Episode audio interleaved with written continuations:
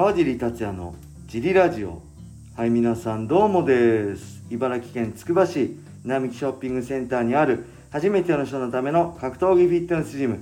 ファイトボックスフィットネス代表川尻がお送りします、はいファイトボックスフィットネスでは茨城県つくば市周辺で格闘技で楽しく運動したい方を募集しています。はい体験もできるのでホームページからお問い合わせをお待ちしてます。お願いします。はいそんなわけで今日も始まりました。よろしくお願いします。お願いします。今日は小林さんがいます、はい。そしてもう一人なんとスペシャルスーパーゲストがいらっしゃいます。よろしくお願いします。お願いします。小野田よしこさんです。はい。よしこさんよろしくお願いします。今日は、えー7月30日土曜日のジモありですね、はい。どうでした小林さん？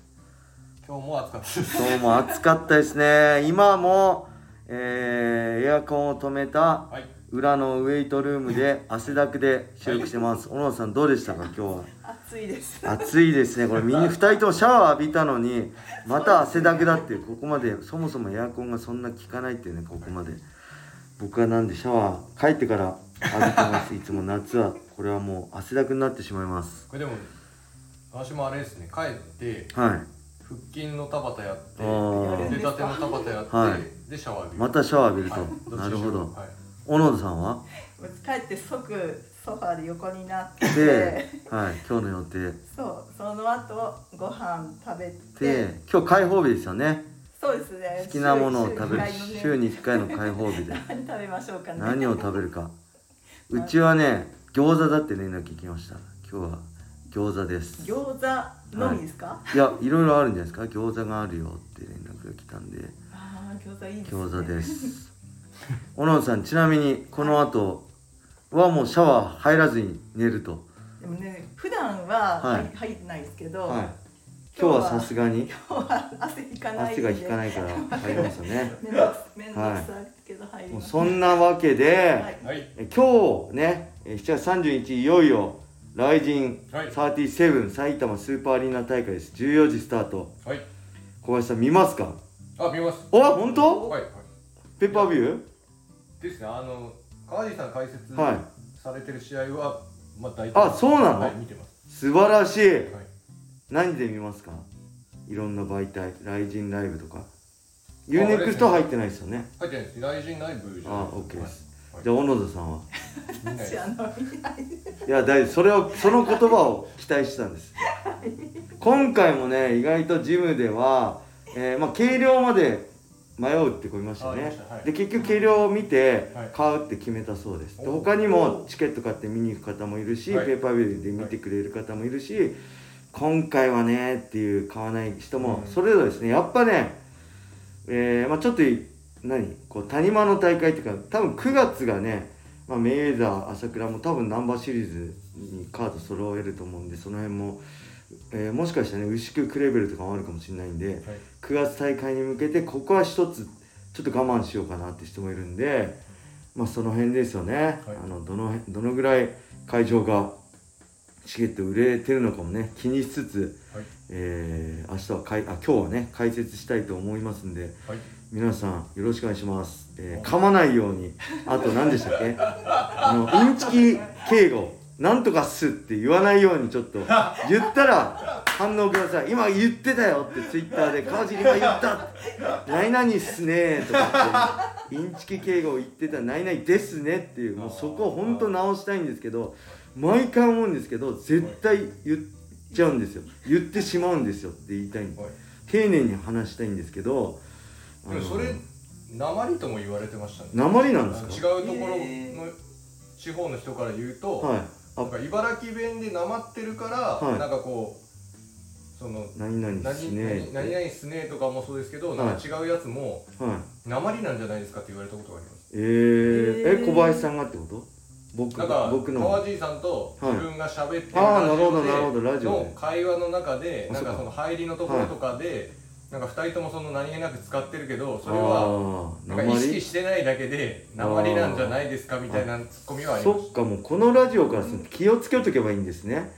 いいんですねとかって。いいんですね。とかって言わないいいんですねって丁寧に話せばいいんですね。ちょっとねもう本当プロまあ僕もこうお仕事としてねお金いただいてもプロフェッショナルの仕事なんで、はい。まあ、それにしっかりしたいなっていうのが今年の目標なんで、皆さんご協力ください。ここ書いといたらいいんですなんて？メモ帳みたいに。でですね。ね。あー。3回くらいこう書いといたら。大体大体僕の解説の仕方は、まあ、パンフレット置いとくじゃないですか、い。で自分のちょっと気になるとこまとめたノートをね、はい。置いといてそこ余白があるんで戦いながら頭に浮かんだことをパッて書いておくんですよ。でそれすぐは使えないけど、後から使えるみたいな、あとどどこかのタイミングで使える。例えばあこの選手アグレッシブでな何が何か狙ってるかもなっていうのを瞬発的には使えないけど、はい。その場では使えないけど何かのその話の中でパッて使えるのがあるからそういうのをどんどん書き溜めてってくるんで、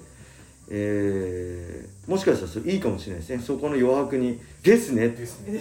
ですねと何々す何々です。そうですね。はい。そうっすね。って言ったらそうですね。はい。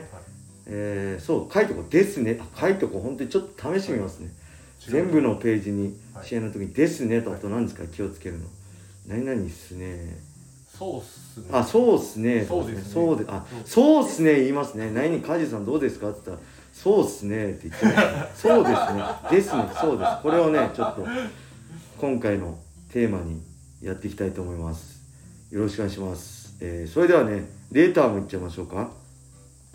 カジーさん小林さんこんにちはプライシュートプライド武士道時代からのファンのヨッチと申します。はい。お二人ともお元気そうで安心しました。まだまだ暑い日が続きますのでご自愛ください。さて質問です。カージーさんをはじめ最近では阿部大地選手や佐々木瑠香選手など違う階級に挑戦。適正開示を、えー模索する選手が多くいますそこでカージーさんが子供の頃から MMA をやっていたとして、はい。ご自身の適正階級は何級だと思われますか？お。またその理由も教えていただければ、えー幸いです。はい。たらればの話ですいません、はい。推進 YouTuber の MMA、えー言語化挑戦中はい。さんがクラッシャー T シャツを着てました。へえこの言語化 MMA 言語化挑戦中さんっていうのはなんか僕のはい特集みたいなのを前前半中編後半だっけ？やってくれてるみたいで。だ僕なんか自分のことこっぱずかしくてまだ見見てないんですよね。まだっていうかもう何年も前なんですけどはい。見てないんでもしよかったらこの MMA 言語化挑戦中さんのはい。僕のとこを探して見てみてください。はい。で適正体重ね。これね阿部大地選手は今回今回ね80キロなんですよね、えー吉尾壮座さん、えー、サトシのお兄さんに合わせたのかな。ウェルター級だったら77なんですけど今回80キロ契約なんでちょっとね契約体重なんでウェルターではないんですけど前回のね RIZINではえー、アキラ戦ライト級70キロだからもう階級がね重くなるとでかくな階級差がでかくなってるから普段より7キロ落として試合ですからね、まあ、相当きつかったしコンディションは明らかに良くなかったです腰も軽かったしね。腰パンチが強いのとはい。腰が強くて内股でしっかりテイクダウン切り返せれるのが強さなのに、はい。それはなくテイクダウンされちゃってたんでまあね阿部大地選手今回ベスト階級よりちょっと重いですけどコンディションいいんじゃないでしょうかね、で佐々木瑠香選手もはい。来神ではバンタム級からねフェザー級に増やしましたけどなんと UFC の時はフライ級戦ってましたからね。もともと佐々木瑠香って僕が知ってる若手の頃のウルカってフェザー級なんですよ。で本当にセンスあふれる寝技の動きでもうバック取ったら絶対一本取っちゃうみたいな。こんな天才肌いるんだなって僕ね驚いてたのを覚えてる。そういう選手が USC でバンタム級に落として、えーでそこでちょっと戦績が振るわなくてもう一回級落としたんですよね。で僕バン多分バンタム級の時 USC 同一大会で一緒だったんですけどそれでもね大丈夫なの。これフィジカル。やばくやばくない？これ戦えんの？っていうぐらい細かったんでそっからもう一回級なんでちょっとね怖いなって思ってで僕自身もねバンタム級に挑戦した2017年失敗があるし、まあ、所さんもねやり残したことがあるっていうフライ級がねの挑戦あるんでやっぱ適正体重ってね絶対あるんですよ。僕もフェザーまではなんとかできましたけど、えっ、とまあバンタム無理でしたね。もともと僕6体重60キロぐらいだったのが格闘技を始めて佐藤ルミナさんに憧れて当時佐藤ルミナさんが、まあ、69キロシュートウェルター級、まあ、70キロの階級でしょうね。今でいうライト級の階級で戦ってたんでスーパー憧れの人と同じ階級になりたい。今で言うとやっぱ 朝倉未来に憧れて同じ階級で戦いたいって思った。ですごい動機。ほんと1ヶ月でね1 0キロ増量したんですよ。もちろん筋肉ないです。脂肪。もう本当に丼にご飯大盛りに盛ってえっとねノンオイルじゃないです。稲葉の油の乗ったツナ2貫とマヨネーズをめっちゃかけてぐっちゃぐちゃにして上に四角いチーズを2枚乗せてレンチンしてっていうのを毎日食べてたりもうマヨネーズとご飯とツナを混ぜてチャーハンみたいにして吐くまで食べてたりして無理やり上げて70キロ。だからほとんどね新人王とか、まあ、シュート時代ほとんどけ減量なかったんですよね。70キロぐらいしかなかったんで、なんで僕がもしね子供の頃から MMA やってたら多分ナチュラルで7 2 3キロだと思うので、えー、まあフライ級かバンタム級でしょうね。減量してフライ級か、えーナチュラルでバンタム級。多分あのー UFC とか挑戦するんだったらフライ級。多分あれです。あのー誰だっけ？平選手みたいな平選手も多分170ぐらいですよね。あんな感じだったと思います僕も。あの佐藤ルミナに憧れてなければ。であとは当時は商売にならなかったんですよ。ビ当時ビジネスにどの階級もなってなかったんですけどそれでもやっぱスーパースターがいる階級っていうのはビジネスになりやすいっていうのもあったし、まあ、そこまで深く考えてなかったですけど僕がシュートでランカーになった頃にちょうどプライド武士道ができてライト級73キロっていうのがビジネスとして成立したんでそれに合わせてやったっていうのもあるし当時はだからいろんな人があれですよね。あの小野田さんが大好きな今縄選手。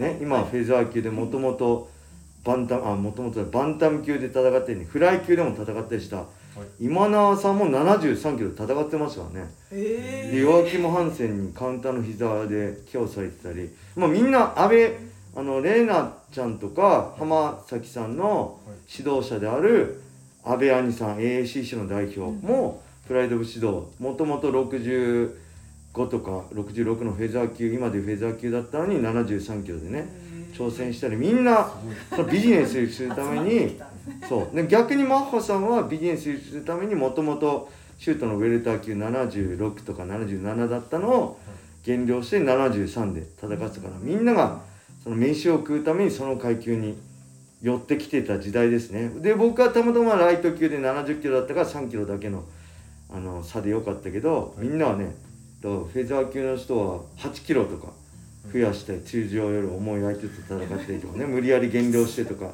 いっぱいあった時代ですね。だから今の人はすごいいいな。ウェルター級ライト級フェザー級バンタム級フライ級まであるんでねベストコンディションで戦えるんで、えーすごいいいなって思うのが正直なところですね。はい、そんな感じでしょうか？はい。何かありますか？小野田さん。バチッと最後締めに。これだけは言っときたい。あ小野田さんがねはい。あれですよね。あれ言っていいですか？何ですか？インコ。あはいはい大丈夫小野田さんがねインコをね数ヶ月前に拾ったんですよ。迷いインコですよね。ベランダにそ飛んできて。う迷いインコをベランダで保護してで警察に届けて持ち主を探したんですけど何ヶ月でしたっけ？3ヶ月。3ヶ月連絡が来なかったんでこの度えそのインコの所有権が小野田さんに移ることになりました。おめでとうございます。もうなんか勝ったら勝ったですごい可愛くなっちゃってもう話したくないってなってたんでしょ？もうやっとなんか正式に。我私のもの。が我が子に。でちなみに はい。名前は？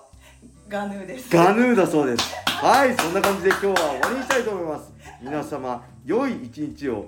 またねー。